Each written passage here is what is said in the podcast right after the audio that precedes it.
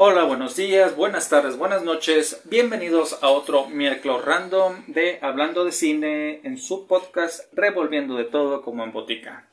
En esta semana, nuestro miércoles random será para hablar de la película Red Notice o Alerta Roja que se encuentra disponible en, que se encuentra disponible en Netflix, que acaba de ser estrenada, si no mal recuerdo, el 12 de noviembre del presente año. Dentro de la sinopsis tenemos que John Hartley es un agente del Interpol que no tiene otro remedio que aliarse con un ladrón de arte, con el ladrón de arte más célebre de todos los tiempos, que es Nolan Wood, para capturar a la ladrona de arte más buscada del presente, la seductora y peligrosa Sarah Black. Caso curioso, nunca la nombran por su nombre, entonces es este, nada más caso curioso. Esta película es de las más caras, si no es que es la primera de las más caras de Netflix en cuestión de presupuesto, que lleva un presupuesto de 200 millones de dólares. Eh, ya hemos visto otras producciones de Netflix que son muy buenas, muy interesantes, apuestan a la acción, apuestan al drama, apuestan al terror. Y generalmente casi siempre vemos uno o dos actores de renombre. Lo vimos con la película de Chris Hemsworth, donde era un mercenario. Este, anterior a esto se me va alguna otra película original con, con pocos con pocos o un actor nada más de renombre, generalmente dependiendo de la producción o de la ocasión de, de la película, es un actor de renombre y otros actores no tan famosos o sin tanta proyección o apenas iniciando. Entonces, eh, y en esta ocasión tenemos tres actores de renombre como lo son Gal Gadot, Ryan Reynolds y La Roca. O sea, son actores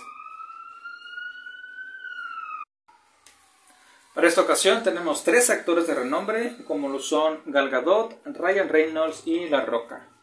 Y en lo personal, la película no aspira más de lo que es.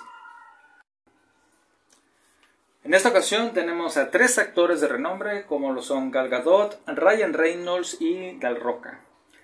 La película, a mi punto de vista personal, no aspira a ser más de lo que es. Es una película en la que La Roca sale interpretando La Roca en un papel que ya hemos visto en muchísimas películas de acción donde, donde sale, donde se mezcla la acción comedia. Y hasta cierto punto ya se está convirtiendo en una parodia de sí mismo, inclusive desde que estaba en el universo de la WWE, ya interpretaba un personaje. Entonces ahorita ya está cayendo en el cliché del personaje, pero le ha funcionado, a los directores y las productoras y a las películas que hace le funciona ese tipo de cliché, entonces pues ya se está quedando encasillado en ese tipo de en ese tipo de personaje, ¿no? En, alguna, en alguna parte de la película, sin hacer mucho spoiler, eh, hace burla de sí mismo hasta cierto punto, que ya se está convirtiendo en una parodia de sí mismo, pero como digo, le funciona y pues está bien, vende, está bien, genera, genera mucho en cuestión de, de boletaje, de vistas, de compra, pues está bien. Al final de cuentas es una fórmula que funciona. Eh, Ryan Reynolds eh, también está quedando un poquito, siento yo que ya está quedando un poquito encasillado en el papel del antihéroe de humor sarcástico y ácido, como se ha visto en las recientes películas en las cuales ha estado, principalmente en las de Deadpool, que fueron las que más proyección le dieron. Anteriormente a eso ya había tenido otro tipo de trabajos y, y si bien no había sido explotado ese ese personaje tipo antihéroe de humor sarcástico y ha sido, pues ahorita recientemente, en últimas películas ya se está viendo encasillado un poquito en eso, pero también le funciona, también este, también le funciona y también vende, entonces por ahí va, ¿no?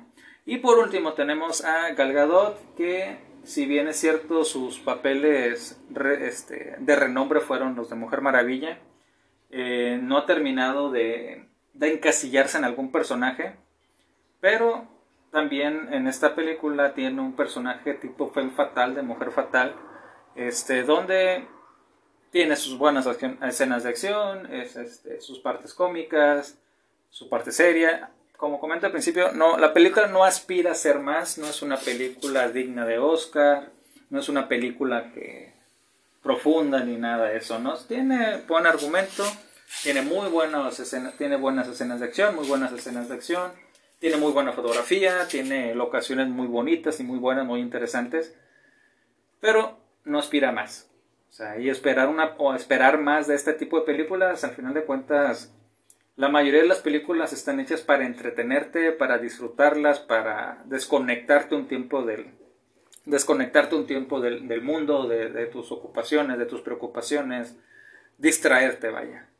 Es raro, de ahí viene la gran controversia que existe entre qué es una buena película o qué es un buen cine comparado con qué, porque al final de cuentas la decisión y la opinión sobre ciertas películas, cierto contenido es personal de cada quien. Y si a ti te gusta cierto tipo de películas muy complicadísimas y muy intrincadas, como las que son de Darren Aronofsky, o como las que son de Wes Anderson, o algún otro director que hace ese tipo de películas, está bien. Christopher Nolan es otro ejemplo donde hace películas demasiado intrincadas, demasiado complejas en ocasiones, como fue Tenet, que no puedes spoilear porque no te queda claro bien de qué va el tema. Entonces, y hay otros directores y otros ciertos de películas que son más sencillas, más, más digeribles y al final de cuentas el, eh, la finalidad de la película es entretenerte y al mismo tiempo generar dinero. Entonces, si una película te gusta, te entretiene y aparte genera dinero, está bien. Y esta película de Red Notice, que hace referencia a la alerta roja que genera el Interpol para este, criminales internacionales buscados, criminales buscados internacionalmente, ha generado, ha sido las películas más vistas de los del último año, bueno, de lo que va del año en Netflix, este, considerando que solo se estrenó en Netflix, por ahí leyendo un poco, informando un poco para, para el episodio, está viendo de que estaba a cargo de un estudio que vendió los derechos a, Netflix, que yo insisto que es una apuesta muy fuerte por parte de Netflix en invertir tanto dinero en una película que al cual no le vas a recuperar más dinero, porque la gente suscrita ya está suscribida, ya tiene su suscripción y por un precio puede disfrutar de todo el catálogo que exista, a diferencia de de Disney Plus, por ejemplo, que tiene contenido on demand, eh, o Amazon Prime, que también tiene contenido que tú puedes comprar, puedes rentar. Si bien ya tienes tu suscripción, ok, pero ah, mira, tengo esta película que te cuesta un poquito más, ya está generando un poco más de dinero. Netflix no, ya tienes una suscripción universal, por así decirlo. Varía sus precios dependiendo de lo que, de la modalidad que tengas. Pero con esa suscripción mensual que pagas, puedes acceder a, a todo el universo de películas que están disponibles. No te cobran más por una película de estreno o una película o una serie que recién se estrena. Entonces, esa es una apuesta para mí un poco arriesgada en ese sentido porque pues no está generando más, pero lo que busca es que más lleguen más suscriptores. Y al final de cuentas eso es lo importante porque la pandemia nos ha cambiado completamente la manera de consumir contenido digital, ya sea musical, ya sea conciertos, este, películas, el cine. Desafortunadamente el cine está en un punto muy bajo y muy muerto que puede llegar a desaparecer porque si bien es cierto nada te quita la experiencia de ir al cine, de ver una película en una pantalla gigante, en un hacer el consumo de las palomitas que por más que hagas no te van a quedar igual o lo que tú quieras, todo lo que puedas imaginar acerca del cine, te venden hasta cierto punto la experiencia de ir al cine. Y ahorita, a través de, de afortunadamente por la cuestión de la pandemia, ha cambiado esa, esa situación en el sentido de que pues, la gente no está yendo a los cines. La gente prefiere y tienes el alcance de tu celular y de tu tarjeta todo el contenido que puedas imaginar. Ah, quiero ver fulanita película, la rentas. Sutanita, la compras. Ah, salió una nueva película en X streaming, te suscribes de prueba gratis, la miras, lo quitas y así y se acabó. El consumo digital ha estado cambiando mucho en esa cuestión.